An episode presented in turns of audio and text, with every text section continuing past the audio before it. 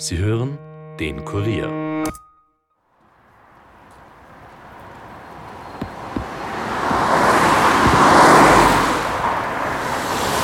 Das da hinten, gehört das auch noch Ihnen, das, das Reifen? Nein, bei ihm, genau, nur bei ihm. Denn das hat er dazu gekauft später mal. Aus welchem Grund?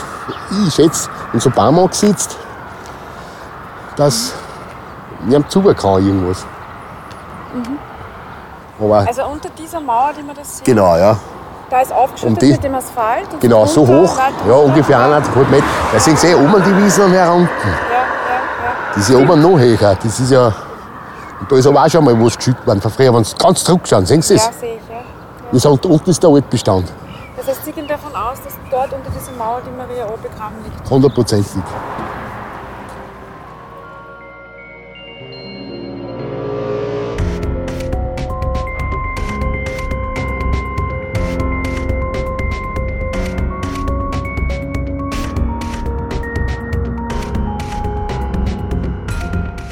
Herzlich willkommen zu Dunkle Spuren, dem True Crime Podcast des Kurier, in dem wir ungelöste Kriminalfälle aus Österreich neu aufrollen. Mein Name ist Stefan Andres und ich begrüße euch heute zum zweiten Teil des Falles rund um die vermisste Maria O. aus Amstetten. Unsere Reporterin Yvonne Wiedler hat uns im ersten Teil bereits eine erschütternde Geschichte rund um diese junge Frau und einen Clan erzählt, an dessen Spitze ein Mann vier Jahrzehnte lang schreckliche Angst verbreitet hat und daher ist auch viel zu lange über das Ganze geschwiegen worden. Ein Fall, bei dem es auch jetzt noch viel zu erzählen gibt.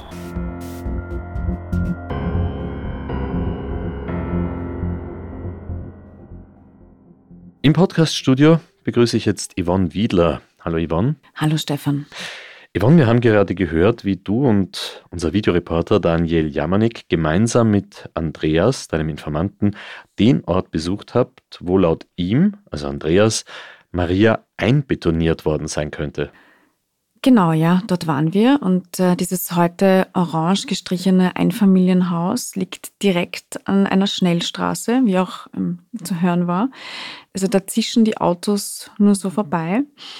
Und vom Rand dieser Schnellstraße aus, da haben wir uns dieses Haus und auch das Grundstück etwas näher angesehen. Also wir waren da circa zehn Meter ungefähr von diesem besagten Gartenzaun entfernt. Und Andreas konnte mir ganz genau jene Stelle zeigen, wo seiner Meinung nach Marias Überreste liegen sollen. Das ist genau das, was sie selber in der Nacht betoniert haben. Wo die Streiterei war, warum sie das in der Nacht gemacht haben, das Schmerl. Genau dort, ja. Und zwar viel tiefer als beim letzten Mal. Genau. Viel tiefer. Und vor allem alles genau suchen. Und das angeschüttete Material einmal alles weg. Das sind über einen Meter ist das locker. Das heißt, die Lösung des Falls liegt ziemlich sicher dort begraben. Genau. Hundertprozentig. dann geht der auch lebenslang ins Gefängnis. Genau so ist Genau so ist Ja, er klingt absolut überzeugt von der Geschichte. Ja. Yvonne, Andreas hat da eine Grabung und dass man da hätte tiefer graben müssen erwähnt.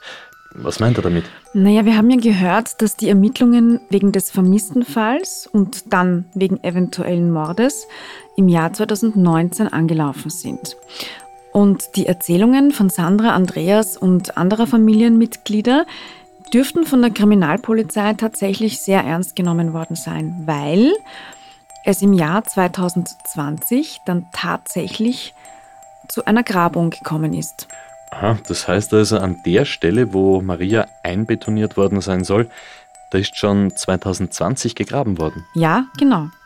Und Landeskriminalamtchef Hannes Fellner hat mir dazu nur ein ganz kurzes Statement geschickt und zwar die bis dato durchgeführten Überprüfungen zu einem möglichen Leichenablageort verliefen negativ. Heißt, man hat dort also nichts gefunden. Okay. Aber, Yvonne, dann könnte man doch auch sagen, Sie haben gesucht. Sie sind also den Vermutungen von Andreas nachgegangen, Ja? haben aber keine Überreste von Maria gefunden. Also stimmt diese Geschichte einfach nicht und das Ganze bleibt ein Vermisstenfall. Ermittlungen eingestellt. Ja, Stefan, das könnte man tatsächlich so sagen. Dem war aber nicht so. Also die Aufregung rund um diesen Arthur, die hat immer weiter zugenommen Und zwar deshalb, weil im Zuge der Ermittlungen und Befragungen der Familienmitglieder zum Fall Maria O. im Jahr 2019 eben noch ganz andere Dinge ans Licht gekommen sind. Grausame Dinge. Okay, und äh, welche meinst du damit? Naja, manche der Frauen der Familie, zum Beispiel auch Nichten von diesem Arthur, haben nach vielen Jahren des Schweigens im Jahr 2019 schließlich erzählt, dass er sie jahrelang, manche sogar jahrzehntelang, sexuell missbraucht haben soll ja, und auch misshandelt hat. Und diese Vergewaltigungen, ja, das jetzt wird wirklich grauslich, die begannen bereits, als die Frauen noch kleine Kinder waren. Ja. Also die jüngste war erst fünf Jahre alt.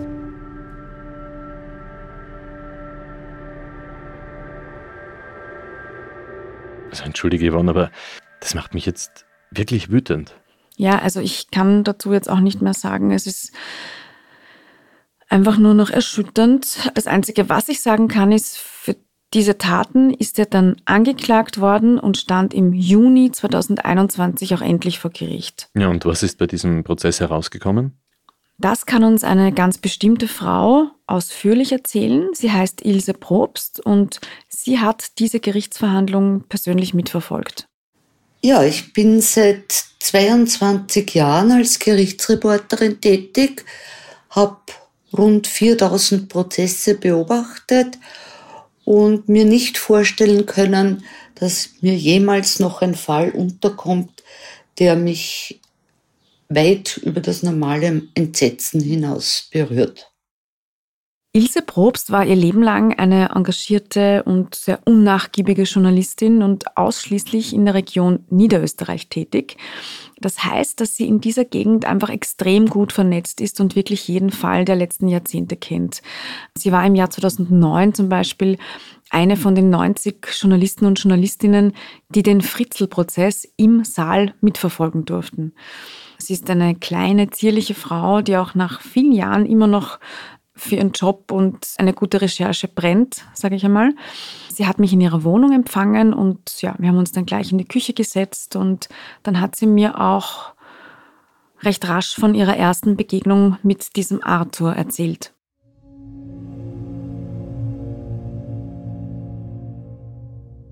Mir ist Arthur P. zum ersten Mal begegnet, als er zu seinem Gerichtsprozess in St. Pölten gekommen ist, wo ich im Vorfeld einen für meine Verhältnisse normalen Sexualbericht erwartet habe. Und ich war dann sehr überrascht, was ich bereits im Eingangsplädoyer seitens der Staatsanwaltschaft gehört habe. Ich habe mir nicht vorstellen können, dass es so etwas in Österreich in den vergangenen 40, 50 Jahren überhaupt noch geben konnte. Also das klingt, als hätte Sie das, was Sie da drinnen gehört haben, ziemlich erschüttert. Ja. Es waren die Vorwürfe, die konkret Thema in der Verhandlung waren, schon schrecklich genug.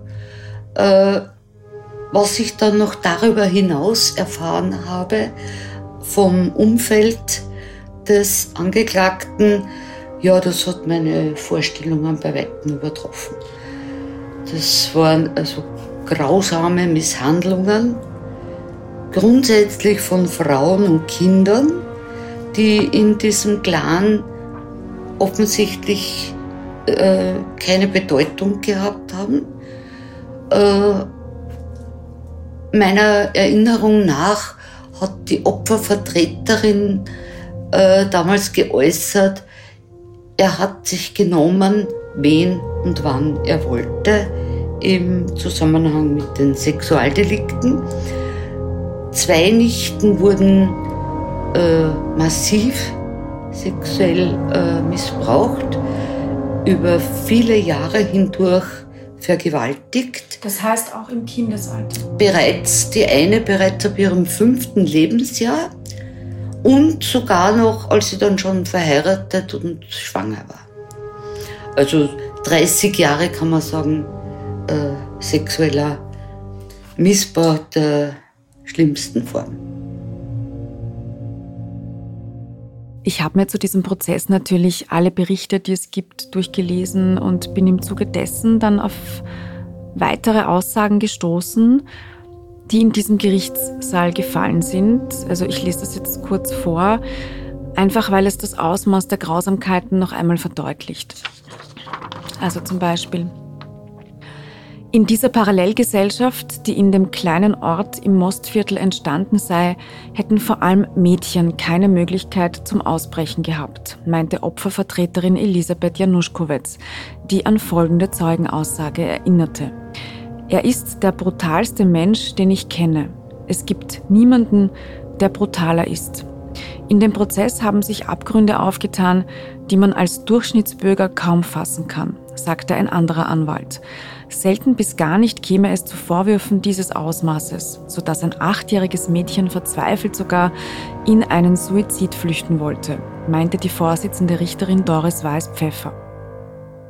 Also, da wollte sogar ein kleines Mädchen ja, in den Freitod gehen, weil ihr das Leben so unerträglich erschienen ist. Das muss sich mal vorstellen.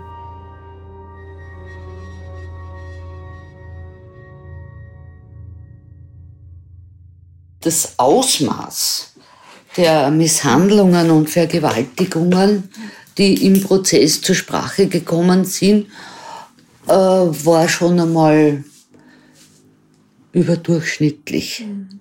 von der Quantität und auch von der Brutalität. Auch von der Brutalität, ja. Also ich habe noch nie eine, in einem Prozess mit Sexualdelikten gehört, dass ein Gutachter sagt, die Folgen sind einer Querschnittslähmung gleichzusetzen. Und gleichzeitig, dass sich dieser Arthur B. von Anfang bis zum Ende für nicht schuldig erklärt hat. Ilse Probst hat mir dann erzählt, dass es nur teilweise erlaubt war, bei der Verhandlung drinnen zuzuhören. Also immer wieder mussten die Zuhörer und Zuhörerinnen rausgehen und vor dem Saal etwas warten. Ja, und da stand sie mit diesen unzähligen Angehörigen des Clans herum, auch mit Juristen, Juristinnen oder Reportern und Reporterinnen und hat dort so einiges gehört. Die Fülle an Vorwürfen, ich muss ehrlich sagen, wenn ich mir so einen Strafkatalog vornehme, eigentlich haben nur mehr Drogen gefehlt. Sonst gab es kaum etwas, was ihm nicht zugeschrieben wurde. Ich kann, kann natürlich nur wiedergeben, was die Leute unter sich gesprochen haben und auch mir persönlich gesagt haben. Und ich habe mit vielen, mit Kollegen oder mit Juristen gesprochen, mit Anwälten, jeder, der mit dieser Causa zu tun gehabt hat, hat gesagt, sowas habe ich noch nie gehört. Das, sowas kann ich mir nicht vorstellen. Und das ist natürlich für einen Opferanwalt oder überhaupt für Anwälte schon eine massive Aussage, weil der wahrscheinlich noch mehr hört als ich. Manche der Verwandten haben sich mit Ilse Probst vor dem Gerichtssaal auch über die vermisste Maria unterhalten. Mich haben dort einige Aussagen wirklich also, ja, getroffen. Wenn eine Frau, die vom Verschwinden der Maria O. gesprochen hat, plötzlich äußert, der hat die faschiert. Ja, das ein anderer sagt, der hat die an den Hund verfüttert. Das sind so Aussagen, aus denen ich zumindest heraushöre, was die dem eigentlich alles zutrauen. Und immerhin ist es der Onkel. Ja? Weil man sie nicht gefunden hat. hat Weil man sie nicht gefunden hat, hat man solche Erklärungen dafür genommen. Ja? Ich muss ehrlich sagen, ich komme da aus dem Kopfschütteln nicht mehr raus. Das klingt alles so surreal. So unglaublich entsetzlich. Ja, ich weiß. Yvonne, Ilse Probst hat ihn ja selbst auch miterlebt. Wie kann man sich diesen Mann eigentlich vorstellen? Ich meine, wie war er im Gerichtssaal? Wie hat sie ihn als Außenstehende der Familie wahrgenommen? Ja, genau das habe ich sie auch gefragt, wie sie diesen Arthur wahrgenommen hat. Also wenn ich ihn auf der Straße sehe, würde ich jetzt sagen, naja, älterer Mann, sicher schon Pension, wirkt nicht unbedingt gut situiert. Mhm. Natürlich hat er sich vor Gericht etwas mehr mhm. herausgeputzt sozusagen. Mhm. Und irgendwie das Brutale an ihm, was ich so empfunden habe, war die Art und Weise, wie er mit den Leuten dort, nicht, nicht unbedingt im Gerichtssaal, aber draußen, wie er mit denen umgegangen, wie er sie angesprochen hat. Also einfach seine Sprache. Mhm. Die Sprache ist doch sehr. Also Sie meinen aggressiv. jetzt Leute aus, der, Leute aus der Familie zum Beispiel, ja. die auch beim Gerichtsprozess die Zeugen waren. waren ja. Und ja. da hat er dann draußen die Möglichkeit gehabt, mit denen teilweise. zu kommunizieren teilweise. teilweise. Und da war er sehr. Ja, da ist er schon aggressiv, ziemlich oder? aggressiv mhm. und mit einer naja, wie, wie soll ich diese, ich müsste jetzt fast sagen, milieubedingten Sprache mhm. aufgetreten. Okay. In, Ausfällig ein bisschen. Verschärft, aggressiv. Mhm. Seine Mutter soll auch nicht gerade die liebevollste gewesen mhm. sein. Die Kinder haben ihr den Namen Hitler verpasst, was doch einiges aussagt okay. über ihr Verhalten. Also schon die Ausdrucksweise von den äh, Zeugen, Zeuginnen und so weiter, mhm. ja, zeigt schon, was für Sprache dort mhm. üblich ist mhm. und dass sie schon sehr gewaltgeprägt ist. Mhm. Ist vielleicht das beste Wort dafür. Ja. Mit dieser Familie beschäftigt sich Ilse Probst nun schon einige Zeit und ich war wirklich beeindruckt von der Art ihrer intensiven Auseinandersetzung damit, also mit der Struktur und auch mit all den Verzweigungen unter den Verwandten. Mich erinnert das an Familienstrukturen, sage ich jetzt einmal, in einem Mafia-Clan. Mhm. Ja? Also vielleicht ist es ganz einfach, auch nur die Abkürzung für Großfamilie. Also ich möchte das jetzt nicht unbedingt mhm. als Clan definieren oder so, aber es wirkt so, als sei der Arthur B. der Clan-Chef mhm. mhm. und alle haben zu spuren. Zu dieser Mafia-Zuschreibung möchte ich noch etwas hinzufügen. Und zwar, dass es, wenn wir dieses Wort verwenden, hier ausschließlich um die Strukturen in dieser Familie geht, mit denen wir da vergleichen. Also nicht darum, dass die jetzt tatsächlich Teil einer organisierten Kriminalität sind oder so.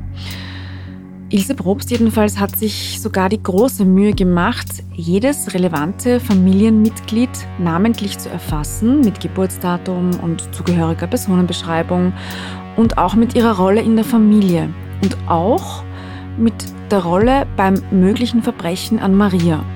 Und sie hat mir das dann gezeigt und ich habe das äh, auch heute mitgenommen, diese Notizen, und ich lese da kurz zwei Beispiele daraus vor. Zum Schutz der Personen lasse ich wieder Namen und konkrete Ortsbezeichnungen weg. Also da steht zum Beispiel Sepp, Doppelpunkt, könnte vieles wissen, war etwa 15 Jahre bei Arthur, der ihn wie einen Sklaven gehalten und oft brutal misshandelt hat. Er war eine Art Hausknecht. Als andere zu Arthur nach so einer Attacke im Keller gesagt haben, dass er ihn ins Krankenhaus bringen muss, da er sonst stirbt, soll Arthur gesagt haben, er wäre nicht der Erste. Und eine andere Notiz lautet, Arthur soll Maria erschlagen haben. Ein zehnjähriger Sohn von einer Verwandten soll von viel Blut erzählt haben, das er im Vorraum gesehen hat. Er durfte dann nicht mehr alleine zu gewissen Familienmitgliedern und behauptet derzeit, sich an nichts mehr erinnern zu können. Ah, genau, da geht es jetzt um dieses Kontaktverbot innerhalb von der Familie, von dem du am Ende vom ersten Teil erzählt hast. Genau, darum geht es hier. Also wie du siehst, das sind einfach ganz irre Mechanismen in dieser Familie. Hast du mit Ilse Probst auch über Maria gesprochen?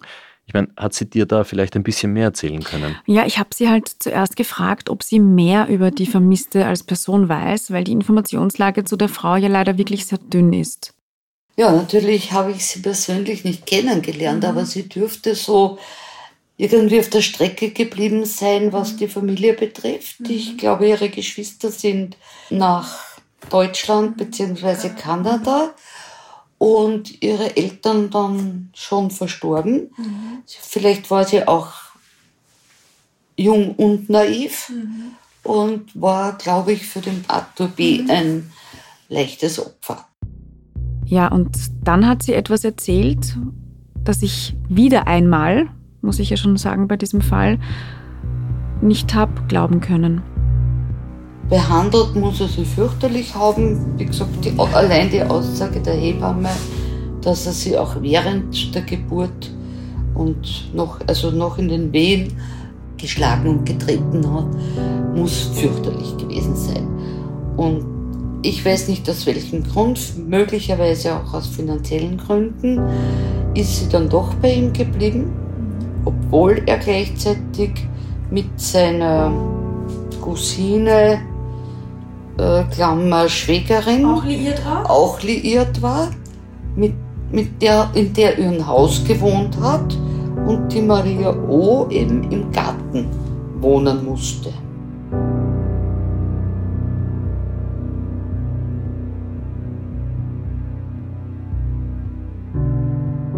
Was sagt sie da? Arthur war, während er mit Maria zusammen war, auch mit seiner Cousine liiert und Maria hat im Garten wohnen müssen? Ja, das hat sie erzählt. Angeblich in einem Zelt. Dass es sie in den Wehen geschlagen haben soll, das hast du ja im ersten Teil auch kurz erwähnt. Und mhm. Ilse Probst erzählt jetzt auch davon, da gibt es eine Aussage von einer Hebamme. Ja, genau, das hat sie gesagt. Und ja, was soll ich jetzt noch anmerken? Die Geschichten rund um diesen Mann, die werden eigentlich immer furchtbarer und brutaler. Ich glaube, anders kann man es nicht sagen. Ilse Probst hat sich dann die Mühe gemacht und noch etwas herumgekramt und ist dann wirklich mit einem Foto zurückgekommen. Und das war das erste richtig gut aufgenommene Bild von Maria, das ich gesehen habe. Ah, Sie haben dann, wow. Okay, so das, das Foto, oder? Ja. ja. Okay. Das Foto, das ich habe, zeigt eben diese junge Frau. Mhm. Würde sagen, vollschlank. Ja. Mit langen dunklen Haaren dunklen Augen. Ja, mhm. durchaus eine durchaus mhm. hübsche Frau ja. für mhm. eben mhm. so der damaligen Zeit entsprechend. Ja. Sie war weder auffallend gekleidet, mhm. geschminkt oder so. Ich würde sagen, auf mich wirkte auch auf dem Foto etwas naiv. Mhm. Einfach und naiv. Leider Gottes ist ihm nicht zum ja. Opfer geworden. Und gleichzeitig soll sie aber alles äh, versucht haben, um das Sorgerecht für den Sohn zu bekommen. Was dem widerspricht, dass sie dann dort nicht auftaucht. Ne? Ja. Also das muss man schon Und dass sagen, sie sich nie mehr eine Mutter, meldet. die zum, zum Sorgerechtsprozess ihres eigenen Kindes nicht kommt, die vorher aber als Und vor allem noch, noch ein eigenes Kleid dafür anschafft, ja. damit sie gut dasteht. Und was ich ja. mich aber frage, ist, diese Dinge waren ja damals schon bekannt. Warum hat denn da nicht schon vor, vor drei, dreieinhalb Jahrzehnten irgendjemand von den Ermittlern gesagt, also ja, das kann doch kein normaler Vermisstenfall na, sein? Nein, nein, weil dieser Arthur B., wie immer, mit welchen Mitteln auch immer, alle davon überzeugt hat, dass sie weg ist. Dass sie ihn und das Kind sitzen hat lassen. Dass die in Kanada und ist, ne? nach Kanada. Das wurde hat. geglaubt. Das hat man geglaubt und damit kam es zu keiner Anzeige und auch zu keinen Ermittlungen. Und von besagter Nacht, als Maria getötet worden sein soll und auch verscharrt, hat sie mir eigentlich genau die Geschichte erzählt, die mir Andreas auch schon zuvor erzählt hat. Natürlich hat sie die auch unter Anführungszeichen nur von Familienmitgliedern gehört, aber eben nicht nur von Andreas. Zum Beispiel auch von einer mittlerweile 80-jährigen Tante des Clans, die dasselbe auch bei den Ermittlern ausgesagt hat, also den Tatablauf der vermutlichen Tatnacht, sage ich mal. Ja, und was glaubt Ilse Probst? Ich meine, kann sie sich vorstellen, dass das alles wirklich genau so passiert sein könnte? Ja, mir schien das schon so. Aber sie ist da natürlich sehr vorsichtig und auch wir dürfen ja hier niemanden vorverurteilen. Ich glaube auch, dass das bei Ermittlern und mhm. auch seitens der Justiz durchaus plausibel klingt. Aber solange es keine Leiche gibt, ist das, könnte man das derzeit als Cold Case betrachten. Mhm. Also gut, Yvonne, aber wie ist jetzt dieser Prozess gegen Arthur wegen des Missbrauchs an den Frauen ausgegangen? Arthur wurde schuldig gesprochen und zu 13 Jahren Haft verurteilt.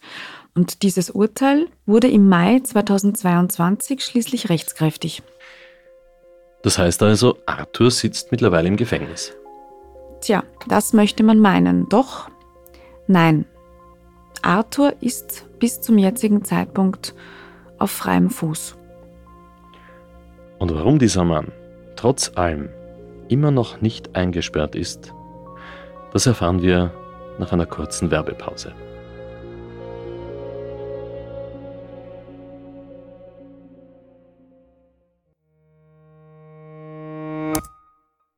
Hey, ihr wollt immer informiert sein über das wichtigste Thema von heute? Ob Corona, die aktuelle politische Lage, verrückte Diktaturen oder den Klimawandel. Wir fragen nach, Experten liefern die Antworten. Der Kurier Daily Podcast. Ein Tag, ein Thema. Überall, wo ihr Podcast hört und auf kurier.at slash daily.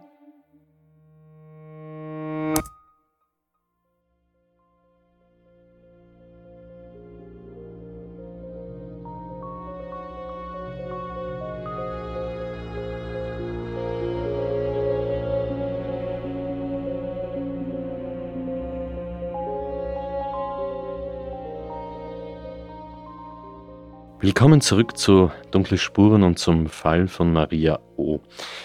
Yvonne, was soll das eigentlich heißen? Warum ist Arthur nicht in Haft? Ja, da sieht man wieder einmal, was bei diesem Mann alles möglich ist. Dazu kommen wir dann aber gleich. Vorher noch möchte ich über das wichtige Thema dieser Grabungen sprechen, mit denen ja eigentlich alles steht und fällt. Weil man, wie wir auch gerade von Ilse Probst gehört haben, für die Lösung des Falls Marias Leiche braucht. Ja, wenn wir nicht davon ausgehen, dass sie, wie ein paar Verwandte zu Ilse Probst gesagt haben, sie faschiert und den Hunden zum Fressen vorgeworfen worden ist, weil dann würde man natürlich nichts mehr finden. Ja, genau, Stefan, da hast du natürlich recht. Also sollten diese ja fast unaussprechlichen Vorwürfe stimmen, dann hätte man natürlich keine Chance. Wenn wir jetzt aber bei der Vermutung bleiben, dass Maria einbetoniert worden ist, dann braucht es weitere Grabungen. Und tatsächlich hat es vor kurzem noch eine zweite Grabung gegeben. Eine zweite? Ja. Jetzt bin ich gespannt. Ist dabei irgendetwas entdeckt worden? Das war im Juni 2022. Und zwar am Tag, nachdem ich wieder einmal im Bezirk Amstetten zur Recherche war. Andreas, unser Informant, hat mich dann ganz aufgeregt angerufen, dass die Polizei vor Arthurs Haus aufgefahren ist und ihn mitgenommen hat. Und er hat mir berichtet, dass dort mit Grabungsgeräten aufmarschiert worden sein soll und war voller Hoffnung. Ja. ja, doch kurz darauf hat er mich dann noch einmal angerufen und dann klang seine Stimme plötzlich ganz anders, also eher wütend und enttäuscht. Ja, da hat er mir gesagt, dass dieses Mal offenbar an der falschen Stelle gegraben wurde. Also er war dann wirklich schon außer sich, kann man sagen. Ich konnte mir das im ersten Moment gar nicht erklären, weil er mir ja sehr genau zeigen konnte, wo er die Leiche vermutet. Aber angeblich wären sie dieses Mal dem Hinweis eines anderen Mannes gefolgt, der meinte, sie liege eben dort, an der anderen Stelle. Das ist aber nicht die Stelle, wo Andreas sie vermutet.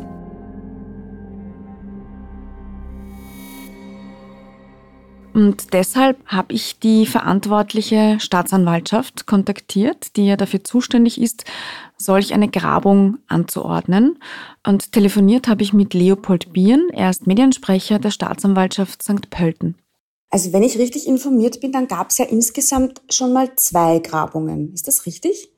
Das ist korrekt. Äh, Im Zuge des ersten Verfahrens, das also im Zeitraum April 19 bis Mai 20 geführt wurde, wo gegen den Beschuldigten wegen äh, umfänglicher weiterer Vorwürfe ermittelt wurde, die dann in weiterer Folge zu einer äh, Anklage und Verurteilung geführt haben, wurde bereits ein einmal äh, an einer konkreten Stelle wiederum aufgrund von Angaben von Zeugen eine Grabung vorgenommen mhm. mit äh, negativem Ergebnis. Mhm. Und der nunmehrigen zweiten Grabung hat eben eine andere neue Aussage wiederum mit recht konkret beschriebenen äh, Wahrnehmungen hinsichtlich einer anderen Stelle zugrunde gelegen. Das Ergebnis war aber auch hier eben negativ. Mhm. Ich weiß nicht, ob Sie auch schon davon gehört haben oder damit speziell konfrontiert wurden, Sie persönlich oder die Staatsanwaltschaft generell, dass beide Grabungen ähm, entweder A nicht korrekt durchgeführt wurden oder B an einer falschen Stelle gewesen sein sollen. Grabungen wurden an den Stellen vorgenommen, äh, wie sie von den Zeugen, die dazu Aussagen gemacht haben, beschrieben wurden. Mhm. Und äh, hinsichtlich der Durchführung ist davon auszugehen, dass die Grabungen hier von den entsprechenden äh, Experten unter Beiziehung sogar von, wie gesagt, Bodenradar und anderer technischer Hilfsmittel so durchgeführt wurden, dass das korrekt äh, vorgenommen wurde. Ich glaube nicht, äh, dass Familienangehörige äh, hier in der Lage sind, die richtige Durchführung von Grabungen und der Einsatz entsprechender komplexer technischer Mittel zu beurteilen. Ich habe ja unter anderem auch mit Christian Mader vom Verein Österreich findet euch, der auch im Bundeskriminalamt tätig ist, gesprochen und der hat mir auch äh, irgendwie gesagt, dass also bei der ersten Grabung, dass das offenbar nicht tief genug gewesen sein soll, aber ich bin selber viel zu wenig Expertin, um das einzuschätzen. Ich wollte da einfach diesbezüglich nur bei Ihnen nachfragen. Kann das theoretisch sein oder schließen Sie das komplett da, aus? Da kann ich auch schließen. Ähm, wir sind natürlich als Staatsanwälte keine Experten für die Durchführung derartiger Maßnahmen, aber es ist schon davon auszugehen, dass die Kriminalpolizei und die äh, externen Experten, die da beigezogen wurden, verstehen, was sie tun. Also gut. Zwei Grabungen zweimal keine Leiche bzw. irgendwelche Überreste. Und was, wenn sie ganz woanders liegt? Ja, das ist natürlich schon möglich, dass sich Andreas auch irrt. Ja. Also Leopold Bieren hat mir bestätigt, dass sie diesen Fall und auch die Vorwürfe des Mordes sehr ernst genommen haben. Na klar, sonst hätten sie wahrscheinlich nicht zweimal gegraben. Ja, genau, ja. Aber dieser Leopold Bien klingt schon sehr überzeugt davon, dass die Leiche dort eben nicht liegt und dass alles ganz korrekt durchgeführt worden ist. Das hat er gesagt, ja. War es das jetzt mit den Grabungen oder gibt es vielleicht doch noch eine Chance auf eine weitere? Ja, das wollte ich natürlich auch wissen und äh, Bien hat mir gesagt, dass dieses Verfahren jetzt von Staatsanwaltschaftsseite erstmals eingestellt wurde, dass aber wenn es neue Beweise gäbe, alles natürlich wieder aufgenommen und weitergesucht werden kann. Hm. Also jetzt ist das Ganze erst einmal eingestellt. Neue Beweise, die wird es kaum geben. Wo sollen die jetzt auf einmal herkommen? Aber vielleicht noch weitere Aussagen von anderen Familienmitgliedern. Ich habe nämlich irgendwie das Gefühl, dass es bei diesem Fall nicht so weit weg ist bis zu einer Lösung. Aber wie gesagt, das ist jetzt nur mein Gefühl. Yvonne, mich interessiert jetzt noch etwas anderes brennend. Wie kann es sein, dass dieser Arthur seine 13-jährige Haftstrafe immer noch nicht angetreten hat?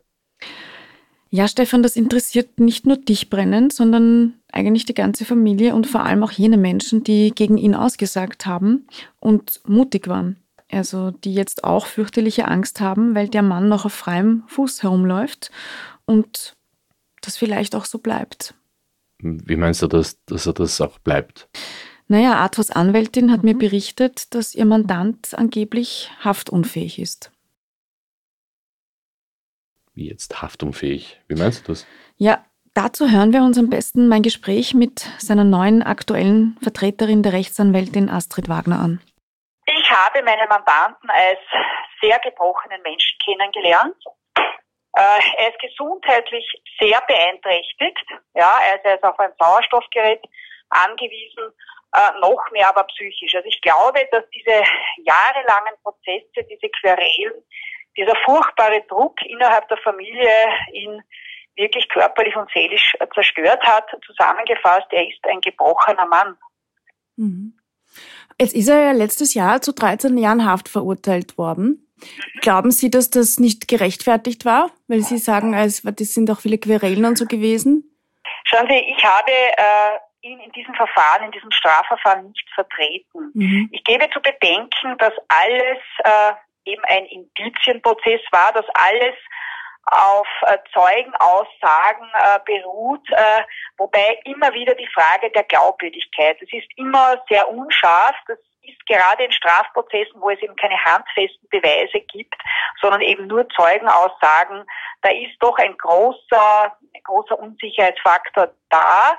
Also ich ziehe schon ernsthaft in Betracht, dass hier ein Justizirrtum vorliegt. Okay. Aber jetzt haben Sie gesagt, Sie haben ihn ja in dem Prozess äh, nicht vertreten. Wofür genau vertreten Sie ihn jetzt? Naja, es ist eine, eine Vielzahl von Aufgaben. Es ist einerseits, er will eine Wiederaufnahme des Strafverfahrens erreichen. Äh, was allerdings sehr schwierig ist, ja, weil für eine Wiederaufnahme reicht es eben nicht zu sagen, hier äh, hat das Gericht einen Fehler gemacht, hier wurden Beweise nicht aufgenommen, hier wurden Beweise unrichtig bewertet. Das reicht alles nicht für eine Wiederaufnahme. Ja, für eine Wiederaufnahme müssen neue Beweise her, die zum damaligen Zeitpunkt ganz einfach noch nicht vorhanden waren. Und mhm. das ist eben sehr schwierig.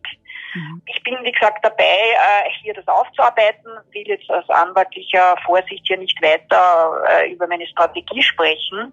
Äh, der andere Aspekt ist die Haftuntauglichkeit. Also mein Mandant hat mich damit beauftragt, einen Antrag einzubringen auf Aufschub des Strafverfahrens weil er aufgrund seines körperlichen und auch seelischen Zustandes derzeit gar nicht haftfähig ist. Und dieses Verfahren ist derzeit noch im Laufen. Mhm.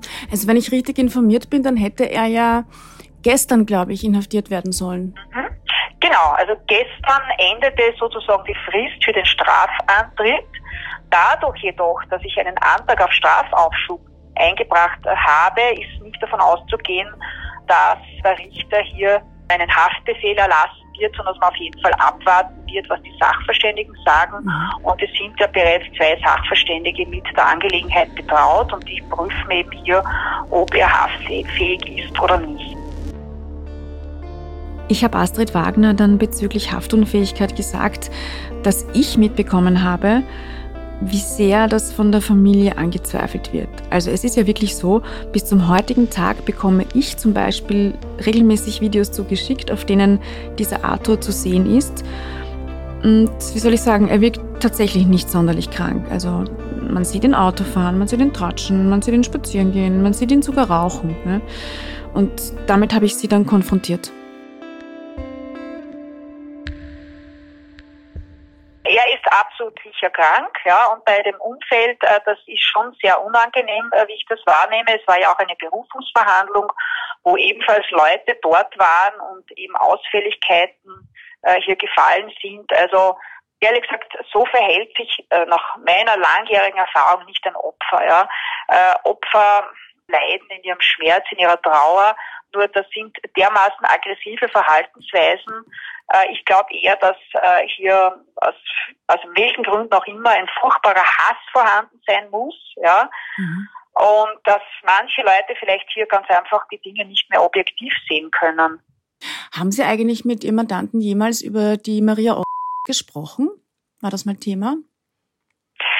Naja, es ist so, dass er, wie soll ich sagen, sehr emotionalisiert ist, ja, und es aufgrund seines Zustandes auch sehr, sehr schwierig ist, äh, hier dann äh, regelmäßig in die Tiefe zu gehen. Ja. Also ich bin eher so, dass ich mir die Kenntnis anhand der Akten hier äh, sozusagen verschafft habe, weil er sehr emotional ist und immer wieder redet von Verschwörung und wie schlecht es ihm geht und dass er, dass er kaputt ist und, und seine ganzen Feinde und vor kurzem ist ja, wie gesagt, ein ganzes Grundstück da äh, durchgraben worden, also er ist verhaftet worden. Ich habe schon geglaubt, was ist jetzt los? Also ich jetzt glaubt, das ist dieser Strafaufschub daneben gegangen, aber mhm. tatsächlich hat man ihn verhaftet relativ kurz nach einem Zeitungsbericht, weil eben Verwandte wieder vermutet haben, dass die auf irgendeinem Grundstück liegt. Natürlich hat man eben nichts gefunden. Also das heißt, so konkret äh, bin ich gar nicht so weit vorgedrungen, ja, mhm. weil er, das erste ist immer wieder, er ist unschuldig und er ist Opfer eben mhm. von äh, Verschwörungen, was durchaus denkbar ist. Das heißt, nach dieser Grabung, da wurde er dann mitgenommen und einvernommen ja. und aber dann wieder ja. gelassen? Ja, große Aufregung in der Früh, nicht? Er ist mhm. verhaftet, es wird nach einer Leiche gesucht und ich habe dann mit der Polizei Kontakt aufgenommen. Ja, sie sind mitten beim Graben und am späten Nachmittag äh, waren die Grabungsarbeiten abgeschlossen und er wurde wieder enthaftet ja, was, was soll man dazu sagen? Ja. Also ich glaube auch die Polizei kann es hier niemandem recht machen. Und wenn es einmal so weit ist, dass sogar die Ermittlungsbehörden, die wirklich, denen, glaube ich, die sind da schon objektiv Und die werden ihn sicher nicht schützen, meine Mandanten. Das gehe ich nicht davon aus. Ja. Und natürlich, können es auch nicht recht machen. Nicht? Einmal haben sie falsch gegraben, dann wieder zu wenig tief. Mhm. Also ich glaube, dass, dass diese Leute leider nie eine Ruhe geben werden.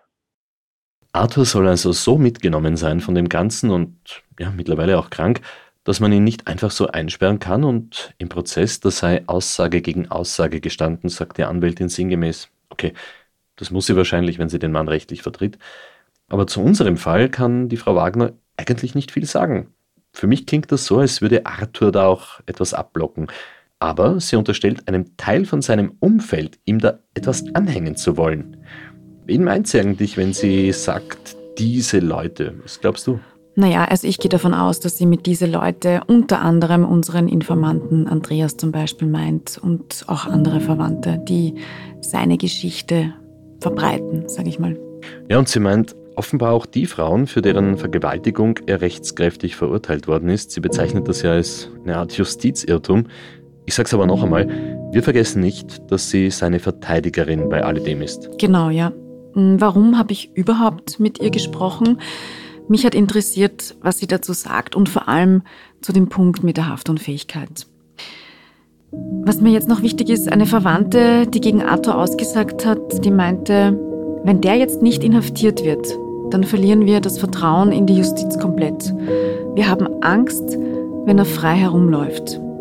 Also, das ist natürlich schon auch nachvollziehbar. Und ich denke, wir konnten hier mit unseren Erzählungen ein recht gutes Gesamtbild dieses Falls zeichnen. Ja, ganz bestimmt. Yvonne, das ist ein ganz besonderer Fall, der sicher nicht nur uns beiden sehr nahe geht und sehr aufwühlt. Das alles muss man jetzt erst einmal sacken lassen. Aber die große Frage, die lautet doch dieses Mal, wie geht es eigentlich in diesem Fall weiter? Ja, genau. Und geht es nach Andreas und auch anderen Verwandten und auch nach Christian Mader vom Verein Österreich findet euch, dann ist ganz klar, wie es weitergeht. Unser Ziel wäre, und das, der beste Fall soll auch eintreten, dass es uns gelingt, dass es äh, eine Anordnung wieder gibt, äh, dass wir die Staatsanwaltschaft überzeugen können, dass es Sinn macht, an dieser vermeintlichen Stelle noch einmal zu suchen und zwar so zu suchen, dass dann wirklich jeden Irrtum ausschließt, ob diese Leiche dort ist vergraben oder einbetoniert ist, ja oder nein. Es handelt sich hierbei um, einen, um eine Grundfeste von einem Gartenzaun. Es ist durchaus möglich, äh, hier praktisch mit Baggerarbeiten die ganze Länge abzugraben und dann mit Radargeräten zu suchen. Und auf diese Suche wird es ankommen, ob der Fall geklärt wird. Denn sonst bleibt vielleicht das verstörende und bedrückende Gefühl, dass Maria, diese junge Frau, ganz alleine war und ja, von fast allen vergessen wurde. Sie wurde nicht einmal als vermisst gemeldet. Und dann gab es eben doch noch Menschen, die an sie dachten und auch denken, vor allem natürlich ihr Sohn, der endlich wissen möchte, was mit seiner Mutter geschehen ist.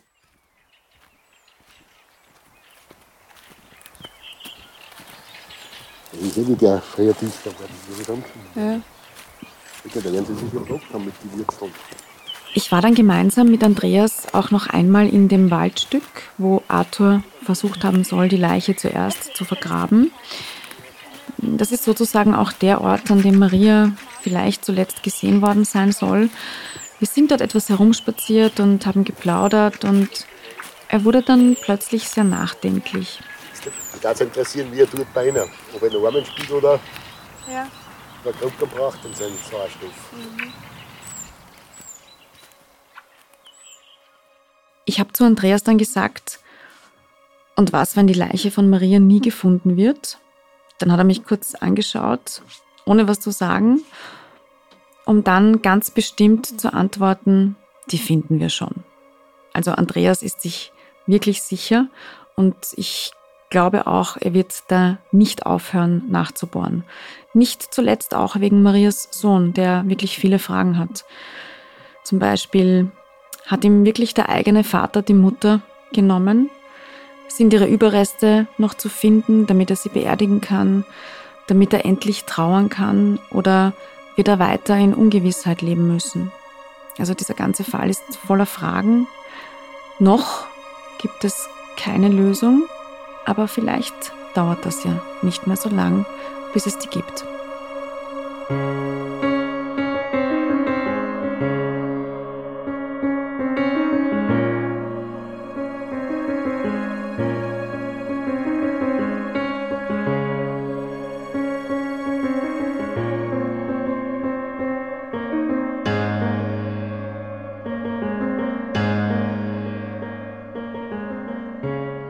Wir danken den Familienmitgliedern und Bekannten von Maria für die Unterstützung bei der Aufarbeitung von diesem Fall und auch den unterschiedlichen Expertinnen und Experten, die sich hier für ein Interview bereit erklärt haben. und wenn ihr weitere Hinweise zu diesem Fall Maria O habt, dann ruft bitte entweder direkt das Landeskriminalamt Niederösterreich an. Die Telefonnummer lautet 059 133 30 33 33 ja, oder wendet euch auch gerne an uns per Mail an dunklespuren.kurier.at. Und wenn euch dieser Podcast gefallen hat, dann hinterlasst uns bitte eine Bewertung in eurer Podcast-App und erzählt euren Freundinnen und Freunden davon. Ja, und folgt uns auch auf Instagram. Instagram.com slash dunkle Spuren. Dort haben wir zu allen Fällen, auch zu diesem, jede Menge zusätzliches Material für euch aufbereitet. Dunkle Spuren ist ein Podcast des Kurier. Moderation Stefan Andres. Reporterinnen Yvonne Wiedler, Michaela Reibenwein, Elisabeth Hofer und Valerie Kripp. Schnitt Daniel Jamanik und Dominik Kanzian. Der Titelsong von Tobias Schützenberger. Produziert von Elias Nabmesnik.